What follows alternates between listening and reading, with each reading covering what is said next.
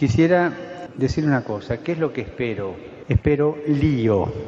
Que acá adentro va a haber lío, va a haber, pero quiero lío en las diócesis. Quiero que se salga afuera.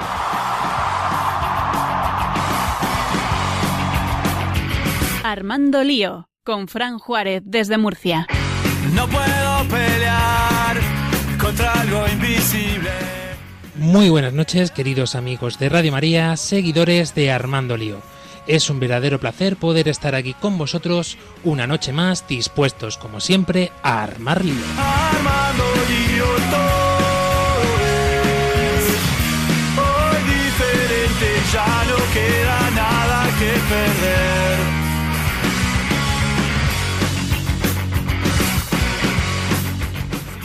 Comenzamos presentando a este equipo que nos congregamos en torno a estos micrófonos en esta noche de primero de mayo. Muy, muy buenas noches, María Ángeles Gallego.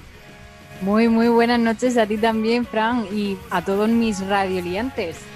Tenemos también con nosotros al que no puede faltar, al gran Álvaro Sancho.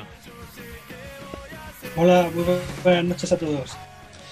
También está con nosotros nuestra chica de redes sociales. Atentos a todos en lo largo y ancho de esta red de redes, Claudia Requena. Hola, buenas noches. Desde Paraguay, una chica que se le ocurra cada día más.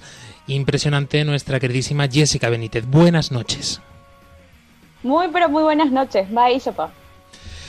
Y Bye Chapa le decimos también a nuestro sacerdote, el padre Mauricio. Muy buenas noches. Buenas noches. O Roja y Ju, Andrés Quesada, que ya no lo hemos aprendido. Roja y Ju, buenas noches. Nuestra queridísima Ángela Monreal, que la tenemos un poquito pachucha, por eso no la podéis ver si estáis en este streaming. Muy buenas noches.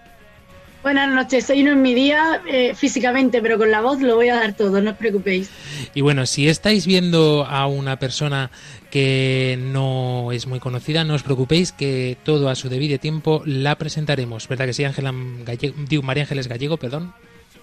Sí, sí, la verdad que me ha sorprendido verlos también, que hacía mucho tiempo que no lo veía.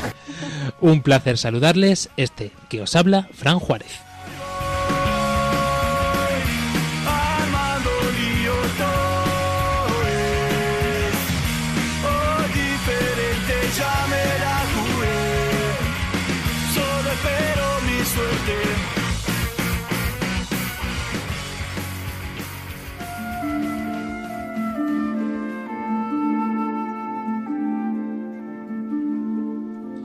Y vamos a comenzar este programa, como no puede ser de otra forma, Padre Mauricio, poniéndonos en las manos de la Virgen.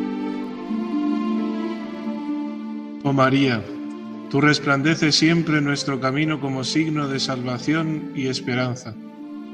Nosotros nos encomendamos a ti, salud de los enfermos, que ante la cruz fuiste asociada al dolor de Jesús, manteniendo firme tu fe.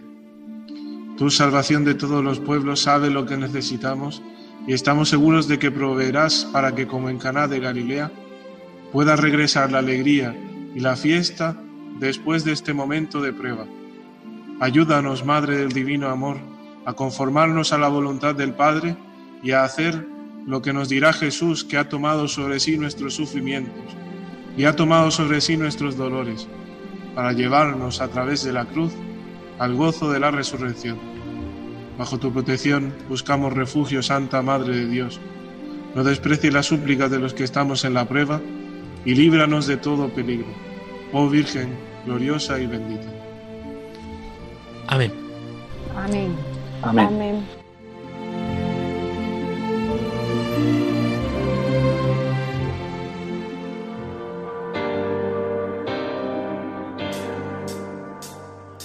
Sometimes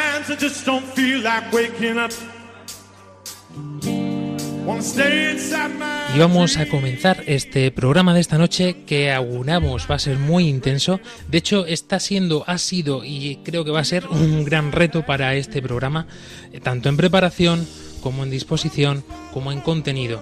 Por eso queremos invitaros a que estéis atentos, a que participéis a través de todas nuestras redes sociales, tanto en Facebook como en Twitter, así como en Instagram.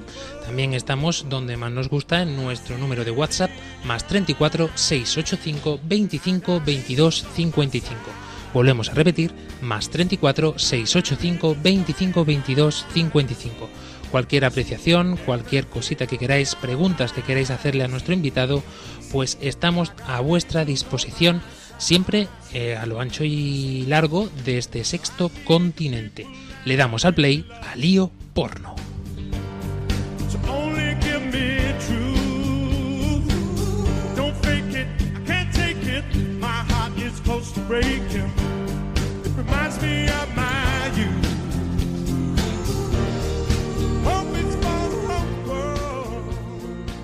Y estábamos hablando de un invitado muy especial y es que para poder hacer frente a esta información que hemos podido escuchar ya en el principio del programa, eh, nos va a hacer falta un experto.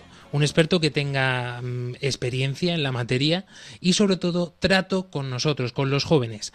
Me ha sorprendido, mm, no sé si de forma alarmante, creo que sí, eh, conocer datos de la Universidad de las Islas Baleares que realizó un estudio en junio de 2019 en el que se afirmaba que el 75,8% perdón, de los hombres, así como el 35,5% de las mujeres, ve de forma asidua pornografía. Pero más me ha alarmado todavía conocer de este estudio que realizó esta universidad que la primera vez que un niño se acerca a la pornografía de una forma u otra, bien sea por contacto de un amigo, bien sea porque le han llegado mm, alguna notificación a su número de WhatsApp o a sus redes sociales, que no sé qué hacen los niños con redes sociales a estas edades, pero este no es el tema hoy. Eh, a los ocho años ya comienzan a ver pornografía. Mm, Nada más que con este dato, yo creo que ya es eh, más que obvio que necesitamos la ayuda de un experto que tenga tablas, podríamos decir, en la materia. Para ello tenemos con nosotros a José Luis, eh, es director del Centro de Atención Integral a la Familia de Murcia, doctor en filosofía, teólogo y además tiene un máster en Fokushin, que vamos a, no es un término de Japón, María Ángeles Gallego, sino que vamos a conocer de cerca todo esto. Muy buenas noches, José Luis Marín. Buenas noches, gracias por la invitación que he aceptado con ganas y gracias también por esta presentación.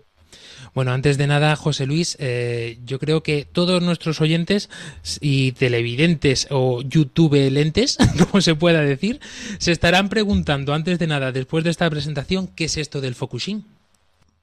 Bueno, el focusing es una técnica que es, eh, viene de Estados Unidos, de Jen Lin, eh, digamos, un judío, psicólogo, filósofo también, que fundamentalmente trata de focalizar en el cuerpo dónde y cómo se sienten las emociones. Focusing es de foco, de aplicar el foco, dónde y cómo se sienten. Esto es, cómo nuestro cuerpo, de alguna forma, responde y recepciona emociones que en algunas ocasiones no son ni siquiera recepcionadas por nuestra mente. Esto es, el cuerpo responde a esas emociones antes que nuestra propia mente. Es una técnica eh, bueno, que tiene que ser muy bien estudiada y muy bien, eh, muy bien llevada a la práctica.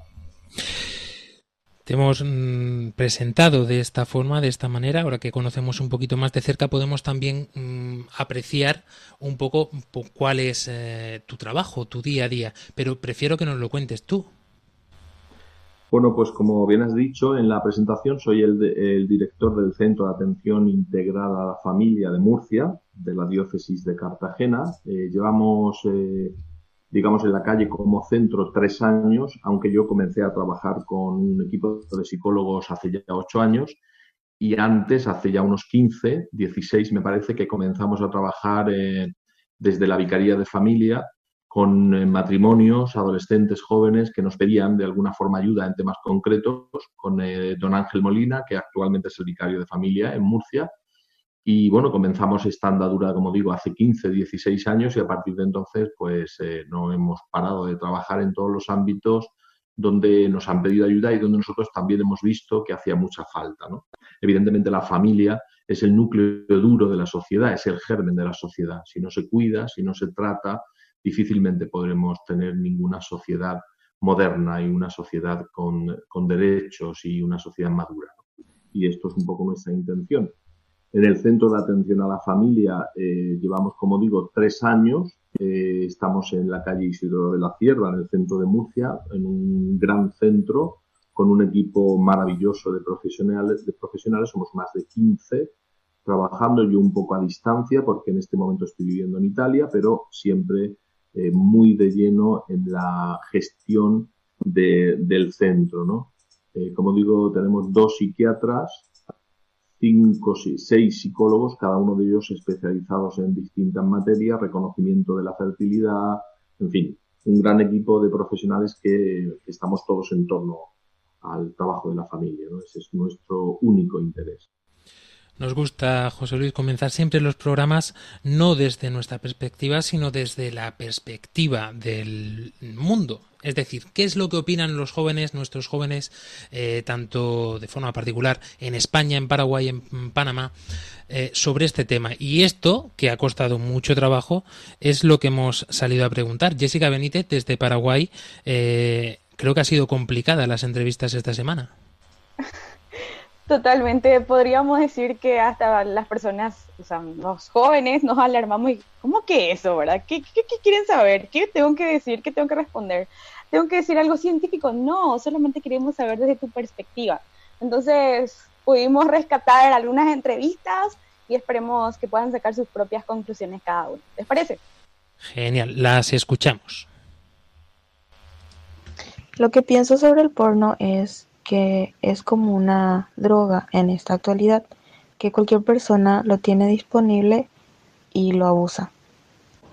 Pienso que es mala porque se crea una dependencia hacia la pornografía y crea como que una barrera que te impide ver la realidad, el amor y qué es lo que es falso. Lo primero que pienso sobre la pornografía es así como es como es una industria, así como la industria de la música, como la industria del cine en pantalla grande, como la industria del fútbol, ¿verdad? Como las empresas de las marcas que están relacionadas a ella. Entonces, bueno, primero crea con, con las imágenes, con los deseos y las pulsiones de los seres humanos, ¿verdad? La pornografía en la industria y todo lo que se consume, consume en exceso daña o hace mal al ser humano. Entonces, eh, yo también pienso eso, consumir en exceso obviamente que, que de alguna otra forma daña la, la psique del ser humano. ¿Has visto pornografía alguna vez? Eh, sí, he visto pornografía eh, alguna vez. En mi adolescencia, eh, también en la adultez, pero bueno, uno intenta no, no excederse con eso, no hacer lo propio, la conducta.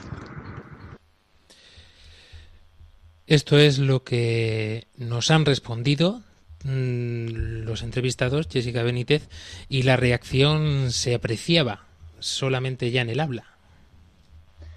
Totalmente, es como si fuera que nos cuesta hablar con seguridad, es como decir, no tengo que decir esto, tengo que decir, porque es algo así como si fuera algo de manera personal, pero creo que a todos les eh, prendió la lamparita de decir, bueno, que cómo tengo que reaccionar, cómo tengo que ser, cómo tengo que hablar.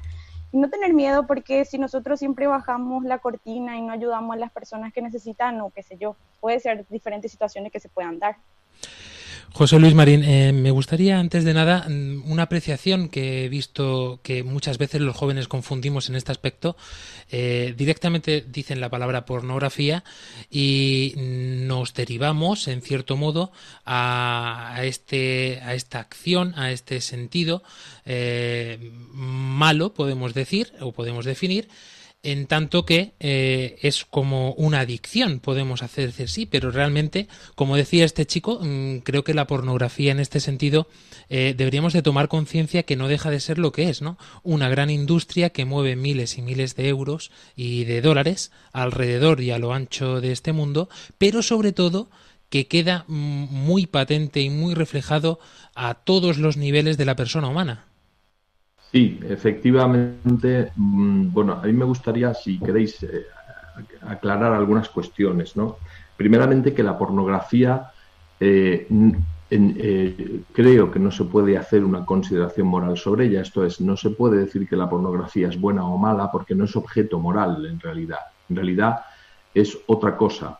La pornografía daña y daña sus efectos y sus efectos son dañinos en el cerebro, etcétera, etcétera. Primer punto. Luego, segundo punto, cuando hablamos de pornografía, Estamos hablando exclusivamente del visionado de cuerpos desnudos teniendo relaciones íntimas que están que configuran a la persona humana justamente su intimidad. Y punto número tres, creo que a nadie se le debe escapar que la pornografía, además de ser una gigantesca industria que, como muy bien habéis dicho, mueve miles de millones, es altamente machista, absolutamente machista, daña porque es mentirosa, porque son imágenes no reales, son imágenes falsas, imágenes dañinas en cuanto que no reflejan el amor humano y sobre todo, y muy importante también, es que en muchas ocasiones fomentan conductas violentas, violentas hacia la mujer y también violentas hacia los hombres, pero sobre todo por su carácter machista, eh, sobre todo impone una serie de actitudes violentas. Por todo eso, yo creo que sí podemos considerar que la pornografía daña no daña tanto porque se visionen dos cuerpos desnudos, sino por todo el engranaje que hay debajo de todo eso que a nadie se le debe ocultar.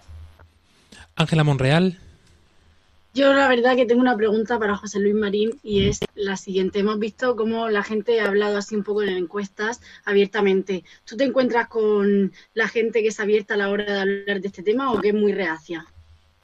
No, no, generalmente es un tema que desgraciadamente todavía sigue siendo tabú en muchos sentidos, ¿no? De hecho, a nosotros, a nuestras consultas, al Centro de Atención a la Familia, viene mucha gente dañada por la pornografía y no lo sabe.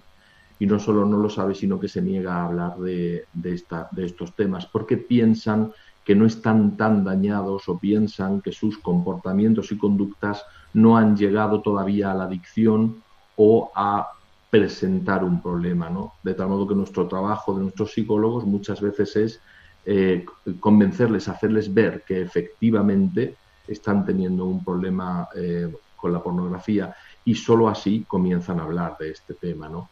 Además, en nuestra sociedad altamente tolerante es muy difícil, muy difícil considerar que uno tiene un problema con la pornografía porque la pornografía en sí misma no es un problema para la sociedad. Y yo creo que aquí tenemos uno de los grandes eh, puntos fundamentales. ¿no?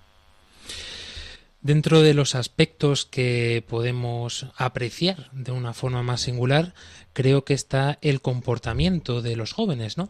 ¿Cuáles son eh, estos matices que van cambiando poco a poco eh, mediante el consumo de pornografía? Bueno, hace unos años, pocos años, se hizo un estudio en la Universidad de Boston con unos chicos jóvenes. Hace unos años me falla la memoria, pero puede ser cuatro o cinco, no más de cinco años, ¿eh?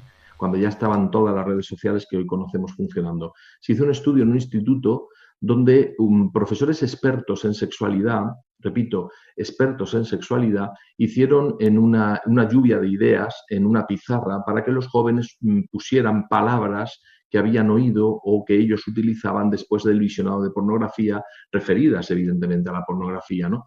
Los profesores relataban, repito, profesores científicos expertos en esto, relataban que en más del 70% no habían oído nunca esas palabras. Esto es, los jóvenes están como muy por delante en el uso y en el abuso de este tipo de cuestiones, muy por delante incluso de nosotros que nos dedicamos especialistas en esta materia.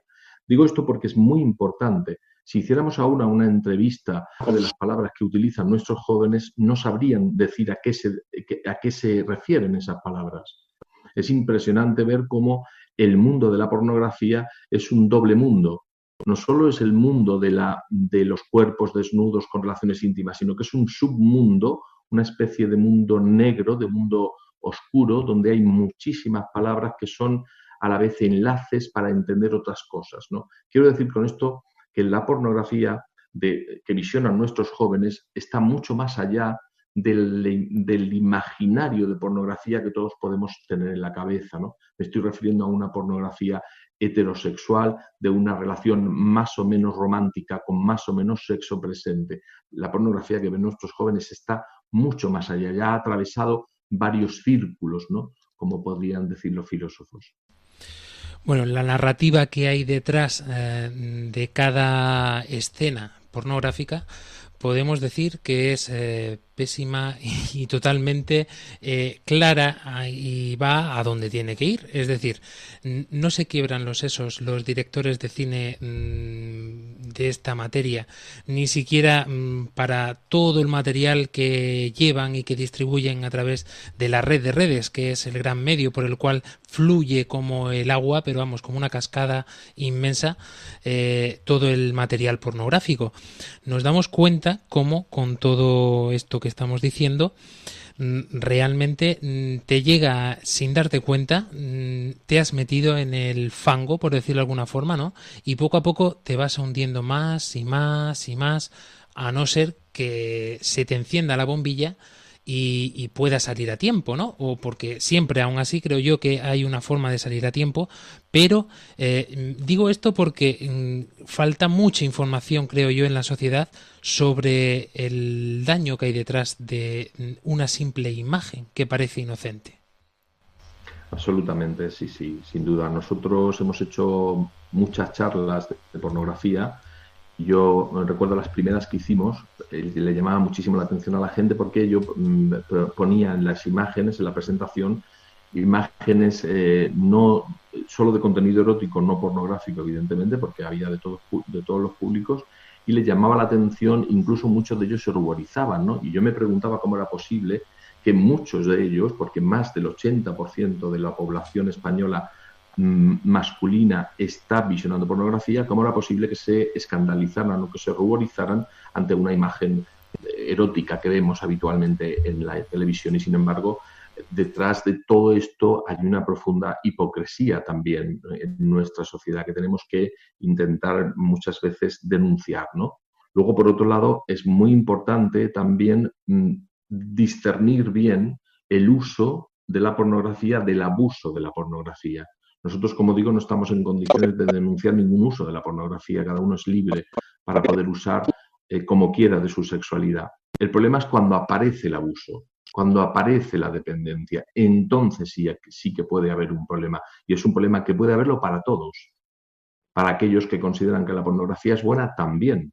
Para los que consideran que la pornografía, que el visionado es bueno, si se presenta un abuso dependiente, también podemos afirmar que es dañina y perniciosa. Por tanto, en ese límite es en el que nosotros eh, trabajamos a nivel profesional con las personas.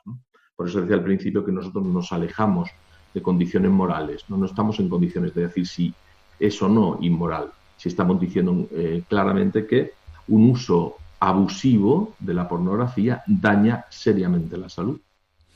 Yo como joven eh, me pregunto entonces en este caso, porque claro, eh, gracias, tengo que decirlo, desde mi experiencia personal, tengo que afirmar que gracias a la Iglesia y gracias a conocer la palabra, gracias a tener una vida mm, llena de cosas, no me da tiempo mm, ni siquiera a centrarme en esas historias ahora, pero sí es verdad que eh, mi adolescencia sobre todo, pues tuve mucho contacto con, con el tema de la pornografía eh, no encontraba ninguna fuente de ayuda, no encontraba ninguna eh, forma de decir incluso estas típicas búsquedas que yo sé que muchos de los jóvenes la han hecho exactamente igual que las hacía yo, de buscar y, decir eh, cómo salir de la pornografía, cómo dejar de ver pornografía todo esto poco menos que se considera un tema tabú.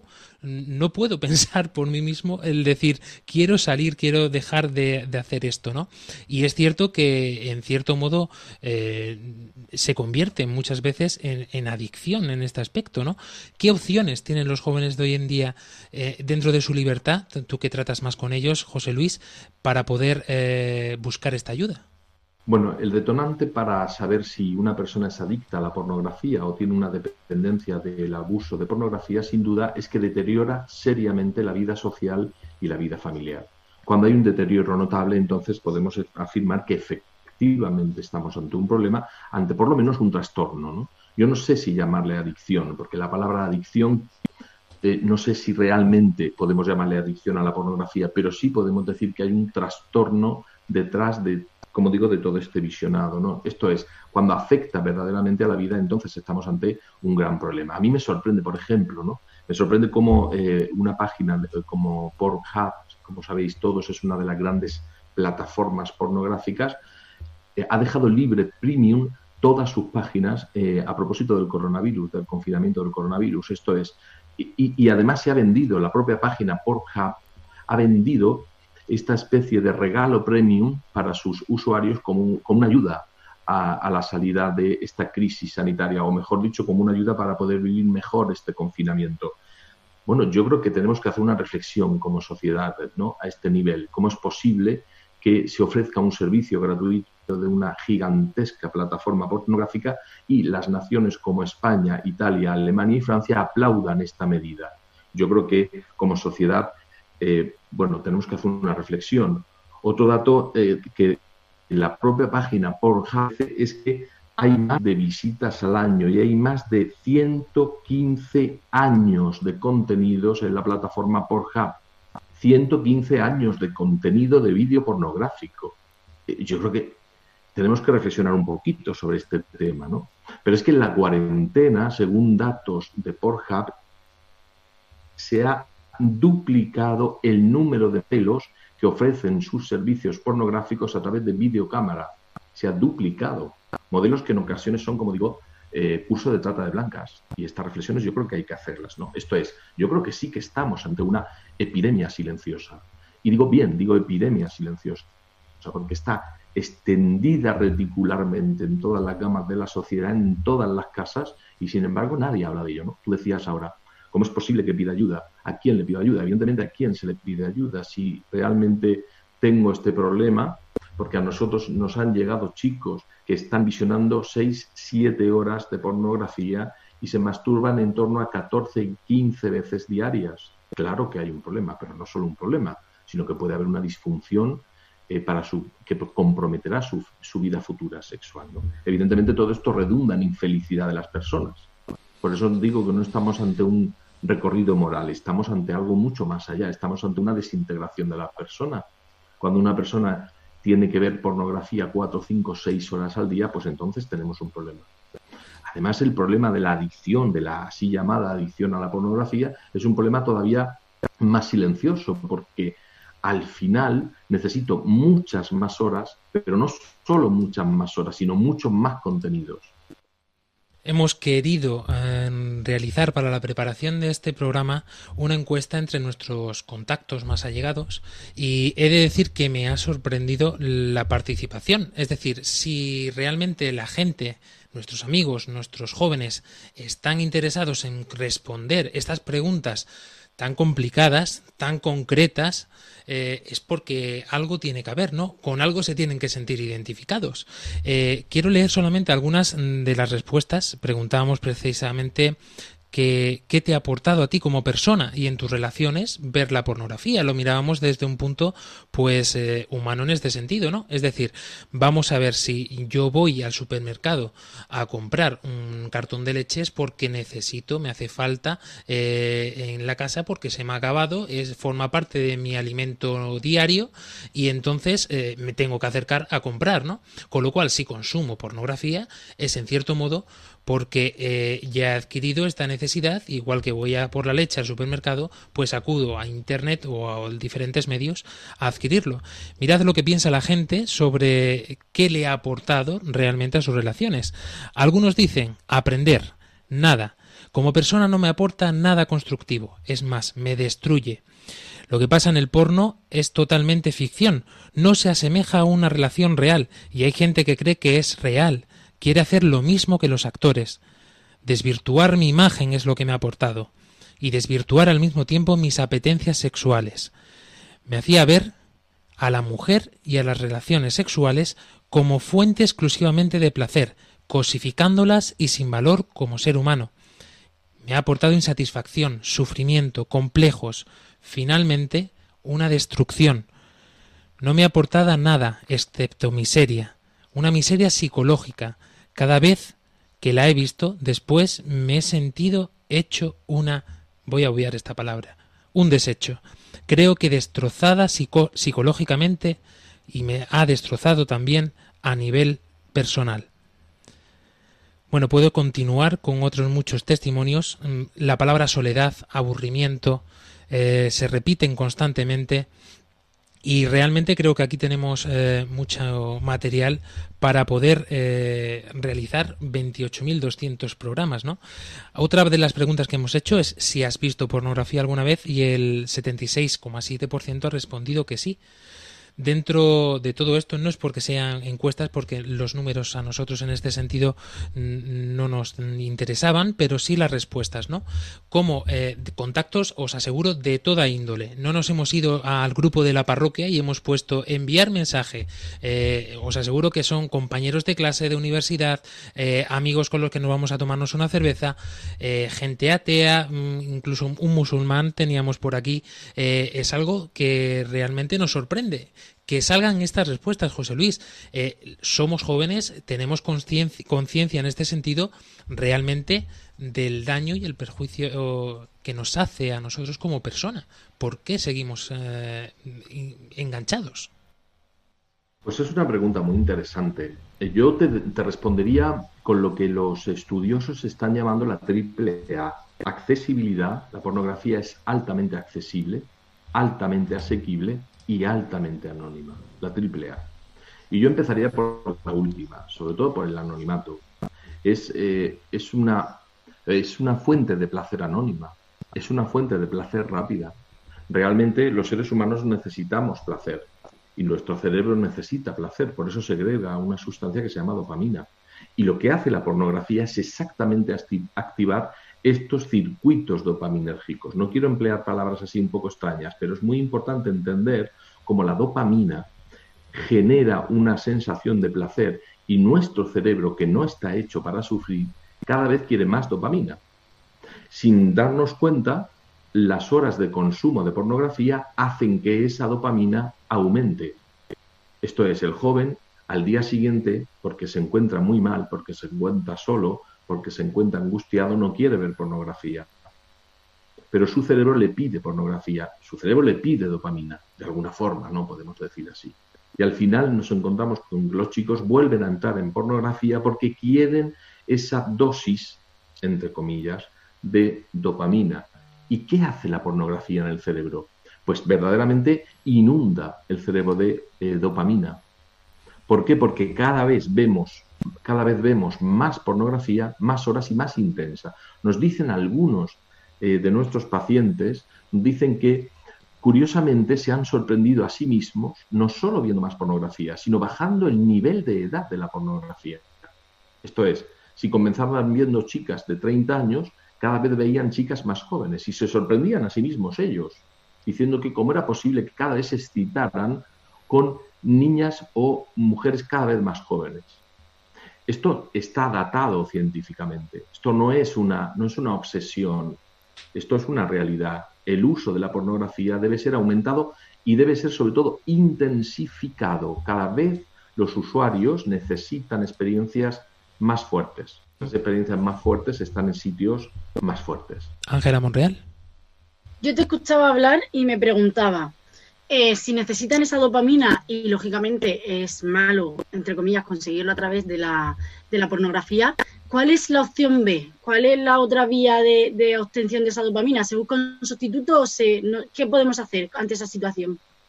Pues es una pregunta muy interesante porque efectivamente el cerebro vive, se nutre de dopamina en gran parte, la sustancia de la felicidad. Todos hemos eh, nacido para ser felices, ¿no? Y es muy interesante. efectivamente hay que sustituirla porque el cerebro necesita dosis de dopamina. Sustituciones clásicas son, por ejemplo, el uso del arte, el uso del deporte, el uso de la música, el uso de una buena conversación con un buen amigo, con una buena amiga, etcétera. Evidentemente hay que saber sustituirlo. Por eso yo, en gran parte, en los tratamientos que hacemos a la adicción a la pornografía, lo que hacemos es la eliminación por sustitución. Esto es, nosotros le decimos a los que, a los que plantean problemas de abuso de pornografía, no que abandonen todo, sino que empiecen a sustituir. ¿Cuándo tengo ganas de ver pornografía? ¿Qué me pasa cuando tengo ganas? ¿no? Yo me acuerdo que a un chico le preguntaba, ¿te has preguntado alguna vez qué te ocurre cuando tienes ganas de ver pornografía? ¿Qué te ha ocurrido diez minutos antes? Mira a ver qué te ha pasado diez minutos antes. ¿Qué emoción te ha llevado al visionado de pornografía? Porque probablemente si eres capaz de identificar esa emoción diez minutos antes, eres capaz de hacer algo por ello. Si no, evidentemente te quedas al albur de la ola que venga y que te te haga polvo. María Ángeles Gallego. Yo tenía una pregunta que, que se me ha quedado ahí cuando has dicho lo de que muchas veces que no saben pedir ayuda o dónde piden ayuda y hablo sobre todo de los prejuicios que tiene la gente sobre cómo voy a pedir ayuda sobre pornografía, sobre sexualidad y más cómo voy a, ¿para qué? Voy a recurrir a la iglesia. O sea, ¿qué, ¿qué instrumentos tiene la iglesia? Porque yo en este sentido la veo por desconocimiento, lo que sea, como, como muy ignorante en este tema. A lo mejor me equivoco. Bueno, yo creo que hay de todo. Evidentemente, eh, en estos temas de pornografía siempre vamos detrás en varios kilómetros de los jóvenes. ¿no? Sin embargo, yo he de decir que la experiencia que tenemos en Murcia, hablo de la experiencia que tenemos en Murcia porque es la que más conozco, ¿no? De esta generación del Centro de Atención a la Familia es una iniciativa que ha partido del obispo, ¿no? Es el obispo el que ha visto la necesidad de dar una respuesta a, las, eh, a los trastornos, a los, a los eh, desmanes de la familia, ¿no? Y ha abierto este centro y es un centro propiedad de la Iglesia Católica, en este caso de la diócesis, ¿no? Bueno, pues ahí estamos trabajando aquí. Es verdad que la Iglesia en ocasiones, en ocasiones, y no toda la Iglesia, sino algunas personas de la Iglesia en ocasiones es verdad que han negado esta realidad o que no han querido verla, pero es verdad que cada vez más hay concienciación. Yo siempre diría a los jóvenes que se acerquen sobre todo a sus sacerdotes, porque sus sacerdotes probablemente no podrán ayudarlos si son ancianos o lo que sea, ¿no? O probablemente no tienen las herramientas, pero siempre conocerán a alguien que las tiene, ¿no?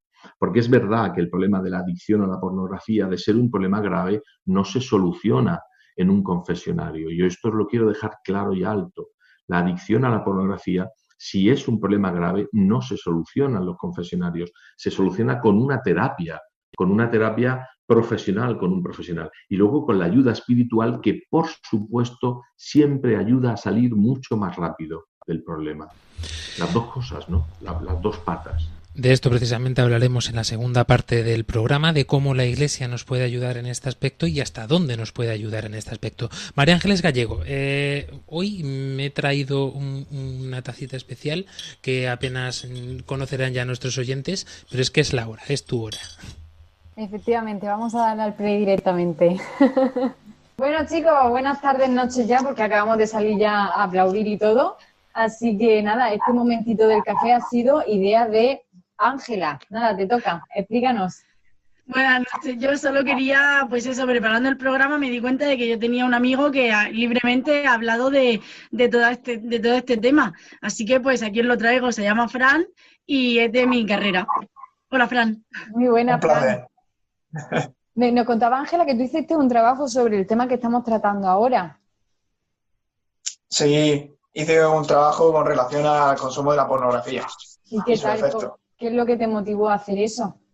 Eh, bueno, pues eh, me motivó el hecho de que, de que yo eh, empecé a consumir pornografía y desde muy temprana y vi como que eso perjudicó mi manera de ver la sexualidad, tanto a nivel personal como a, a, la hora de relacionarme. ¿Puedo preguntar qué edad tienes? Tengo 21. Y cuando te refieres a temprana edad, ¿ya te doy una idea? Pues, si no recuerdo mal, sobre los 11 años así. Wow. Que en teoría, temprana. en la media, es lo peor. Eh, ¿Por qué decidiste eso? ¿Por qué, cuando te, ¿Cómo te diste cuenta que eso te perjudicaba a ti en la vida? ¿Qué es lo que sentías? ¿Qué es lo que veías?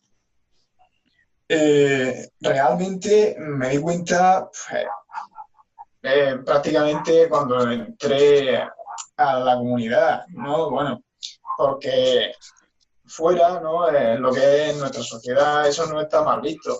Es más, es justo lo contrario, es, está muy normalizado. Entonces, eh, cuando ves que, que, la sexualidad, pues, eh, tanto en los vídeos como en tu vida personal, está tomando pues, una vida que no es saludable, porque tanto menosprecia a las otras personas como te menosprecia a ti mismo, ¿no? En plan, es como, eh, es una sexualidad muy egoísta. Y, y, ves cómo tus relaciones cobran esa, ese significado, ¿no? Solo de, egoísmo, de, de, mirar por ti, de, de, mirar por tu placer y no, y no querer a la otra persona realmente. Por eso eh, me di cuenta cuando empecé en el camino que se me abrieron un poco los ojos. Bueno, yo estoy en el camino no catecumenal y la verdad es que me ayuda muchísimo. Que, que me, me gusta mucho lo que todo lo que cuenta porque sí que es verdad que el, amor egoísta mm, no sirve para nada porque el amor es la expresión de darte al otro, así que nada, me alegro muchísimo de haberte tenido esta tarde y, y nada, encantada de conocerte. Te espero, espero que nos veamos pronto otra vez por aquí. ¡Chao! Chao. Gracias, Fran.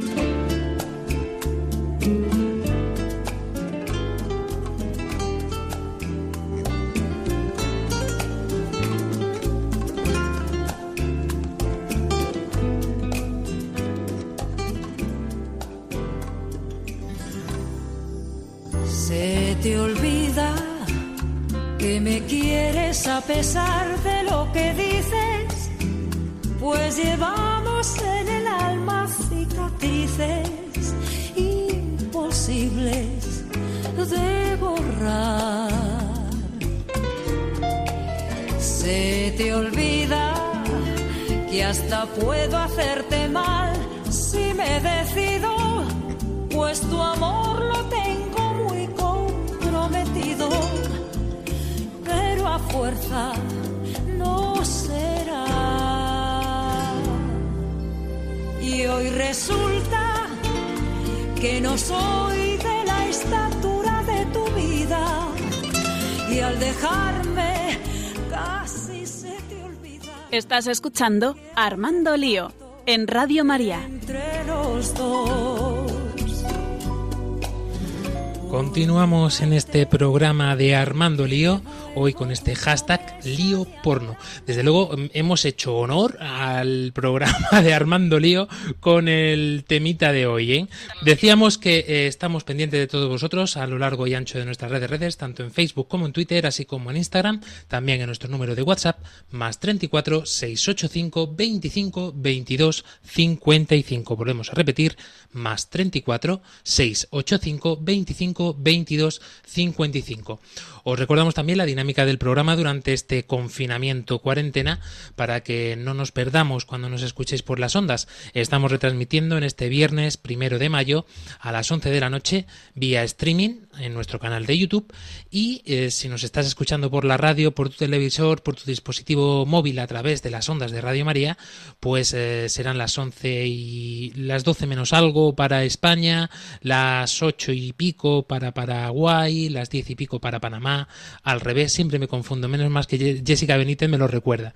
Eh, pero siempre estamos atentos a vosotros y queremos que colaboréis, porque ya sabéis que Armando Lío no cesa, no termina, no finaliza con el último sonido del toque de hora.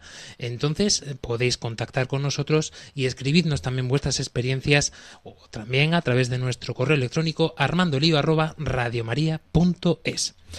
Continuando con nuestra temática, Jessica Benítez, hemos querido ir un poquito más allá para que no sea solamente la opinión de nuestro experto en el trato del día a día con en su trabajo con los jóvenes, con todo lo que, bueno, con jóvenes y mayores en, en este sentido, porque hoy en día dónde poner la franja de hasta dónde llega un joven, ¿no? Es complicado. Pero hemos querido ir a una experta, una doctora de Paraguay, que nos cuenta con más detenimiento. Pre- Cuéntanos tú, mm, Jessica Benítez. Bien, así mismo, como estaba comentando Fran, eh, conversamos con una doctora psiquiatra aquí en Paraguay. Específicamente está especializada en todo lo que tenga que ver con niños y adolescentes, con, tito- con todo tipo de abusos, también tienen problemas de los chicos que, que ven pornografía. Y estuvimos así conversando con la doctora y, bueno, pues que puedan disfrutar de que pudimos conversar con ella. Escuchemos pues. Eso estimula centros cerebrales de recompensa que hace que esa conducta sea algo que también va a los recuerdos y se quiera tener esa misma experiencia cada vez que uno se expone a ese tema, ¿verdad? Cada vez se necesita más. Entonces, eso es tremendamente peligroso para los- a naturalizar totalmente esas conductas violentas, muchas de ellas muy anormales, ¿verdad? Como algo que es lo que debe ser. Y eh, se propician de esa manera conductas violentas que después ellos las llevan más adelante en la adolescencia a sus prácticas personales, no siendo esa una sexualidad saludable, porque una sexualidad saludable debe integrar lo que es el intercambio fisiológico con el intercambio afectivo. No, no pueden estar totalmente disociados, ¿verdad? Porque eso no es una sexualidad saludable. Lo fisiológico es, digamos, el, el, es, es parte de un todo, no tienen que andar cada uno por su lado. La adicción es el uso, eh, digamos, eh, eh, sistemático de pornografía sin poder, digamos, o sea, necesitar ver pornografía todo el tiempo es muy eh, claro todo el tema de adicción a em, temas sexuales, ¿verdad? Que favorecen o propician más adelante conductas violentas, tanto en niños como en adolescentes. O sea, em, para ir más claro, ¿verdad? Eh, todo lo que puede ser abuso infantil se naturaliza, todo lo que puede ser violación se naturaliza, en la mujer como un objeto sexual, la despersonalización de lo que es un acto sexual donde debería de haber un intercambio afectivo, es como que está disociado lo que es el acto de lo que debe realmente ser, ¿verdad? Hay una desnaturalización de todo, es una falta de empatía absoluta y puede propiciar, como decía, conductas violentas, están asociadas a conductas violentas más tarde. Esta es la expresión de una profesional que además eh, nos cuenta de primera mano el día a día con niños y con adolescentes, Jessica Benítez, porque esto es un dato que hay que tener muy en cuenta. Ella, esta doctora, eh, mm, trabaja día a día con menores de edad y ya tienen esta problemática mm, sellada en su corazón. Totalmente, eh, fácilmente ella podría explicarnos de que una vez que los niños tienen o los adolescentes tienen ese relacionamiento o se encuentran con esa imagen y automáticamente como el cerebro está mm, en una vulnerabilidad fácil donde puede aprender todo directamente eso ya después van asociando y se corren muchos riesgos. Aquí en Paraguay se sigue trabajando mucho y más que nada también nos estuvo conversando de la salud mental, de todo lo que uno va asociando, va generando y posteriormente cambia eso y tarde o temprano tiene secuelas. José Luis, eh, queda claro y queda patente en este aspecto que esto no es cosa solamente, como decíamos eh, al principio del programa, de moral, de conducta, de algo un poco menos que intangible, sino que gracias a la ayuda de esta psiquiatra eh, hemos constatado que realmente esto tiene una repercusión física, fisiológica, como nos decía ella. Sin duda, estoy plenamente de acuerdo con todo lo que ha dicho la psiquiatra yo, por ejemplo, quería, quería, si queréis, compartir con vosotros una experiencia que me ocurrió en una terapia de pareja. Eh, recuerdo que eh, una terapia de pareja donde ella no podía entregarse al esposo por distintas situaciones, eh, descartamos primero una cuestión física que no tenía, desde luego, con el ginecólogo, y luego descubriendo, descubriendo, vimos que efectivamente esta mujer tenía un gran trauma, un gran trauma para entregarse a su esposo, porque había visionado sin querer pornografía a los siete años.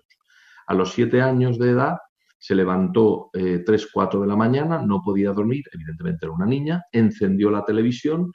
Eh, cuando ella era pequeña, yo recuerdo que habían canales locales donde eh, proyectaban películas pornográficas viernes y sábado. Eh, por lo visto, debió ser uno de estos días y la niña vio, imagen, encendió la televisión y salió la imagen de una película pornográfica. Dice que a partir de entonces, todos los viernes o todos los sábados, ya no recuerdo el día, se levantaba a esa hora para ver eh, pornografía y nunca se había perdonado este problema porque había desarrollado conductas de, sexualidad desmedida, al principio también antes de casarse en infomanía, etcétera, etcétera. ¿no? O sea que quiero decir con esto que la pornografía tiene un principio, pero no sabemos cuál es el final. Digamos que se deteriora tanto la imagen de la sexualidad, la imagen del afecto, que aparece rápidamente el complejo de culpa y a partir de ahí se desencadenan cualquier tipo de trastorno. Evidentemente, a través de focusing y otras técnicas, esta mujer eh, fue consciente de lo que le había pasado y, bueno, y, se curó rápidamente de estos problemas y ahora pues es una mujer que tiene una relación plenamente satisfactoria con su esposo. Pero el origen era un visionado abusivo de pornografía, al principio inconsciente, de una niña de siete años, podemos imaginar. O sea que realmente es un problema que afecta a todos, afecta a todos, puede en cualquier momento entrar en nuestras vidas. También ya sabemos que hay niños que efectivamente topan con la pornografía con 8 o 9 años de una forma casual, porque los videojuegos, cuando te, cuando te descargas un videojuego, generalmente las plataformas de videojuegos están asociadas a páginas pornográficas o de sexualidad explícita, ¿no? Y hay niños que se topan con imágenes que les dañan, porque no hay que olvidar que desde la neurociencia, cuando una imagen te impacta en el cerebro, queda de por vida, si no se trata bien. Cuidado, ¿eh? Si no se trata bien, si se trata, desde luego, se puede, pero todos, todos recordamos eh, una imagen de nuestra niñez, amable o no tan amable, ¿no? Todos la recordamos. Imaginémonos que esa imagen tiene un contenido altamente pornográfico, ¿no? El efecto que produce en el cerebro puede ser devastador. En un, en un cerebro que, como muy bien decía Jessica, es un cerebro todavía sin formar, es un cerebro plástico que se está formando. Las relaciones neuronales no están todavía fijadas, ¿no? Por tanto, el efecto sin duda puede ser devastador. Y no sé cómo ha pasado esto, pero se nos ha ido el tiempo de las manos. Hemos consumido el tiempo del programa y nos queda largo y tendido todavía por hablar.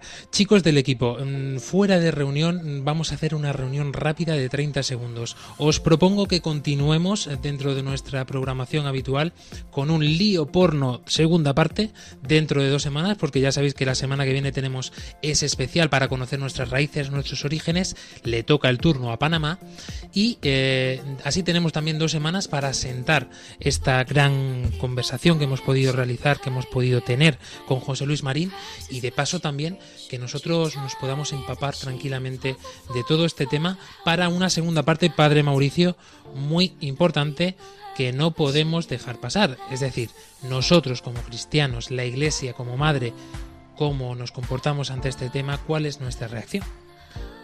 Amén. no, no hubieses podido definir mejor. Así que chicos, eh, queridos oyentes, os emplazamos dentro de dos semanas para continuar con este lío porno, segunda parte. Despidiendo el programa, antes de nada, José Luis Marín, eh, muchísimas gracias eh, por estar aquí con nosotros, director del Centro de Atención Integral de la de, a la Familia perdón, de Murcia, doctor en filosofía, teólogo y el Fukushin, que me ha encantado. muchísimas gracias por acompañarnos, por hacer un hueco en tu agenda para poder atender a tantos jóvenes que nos estarán escuchando y no tan jóvenes. Gracias a vosotros. Un saludo. María Ángeles Gallego, despidiendo programa.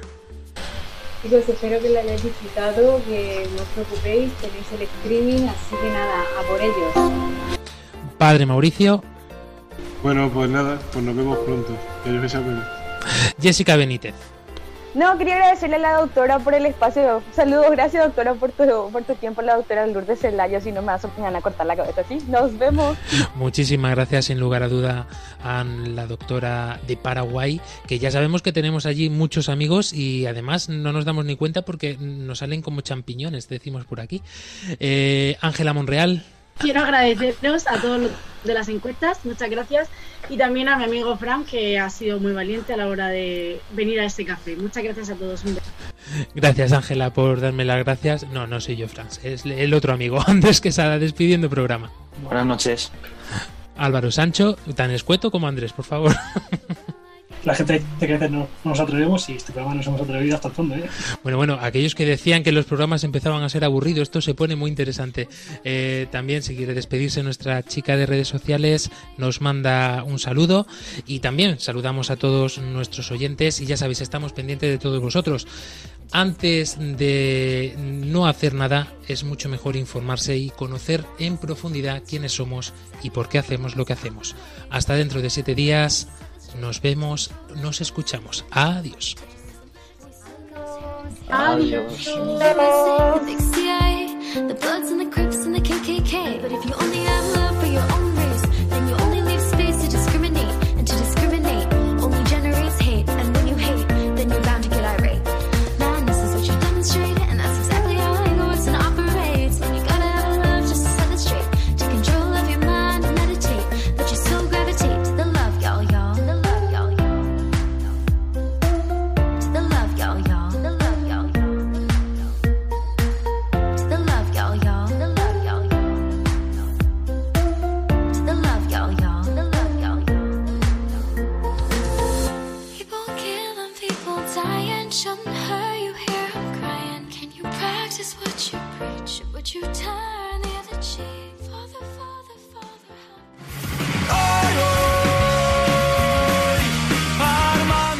Armando Lío con Fran Juárez desde Murcia.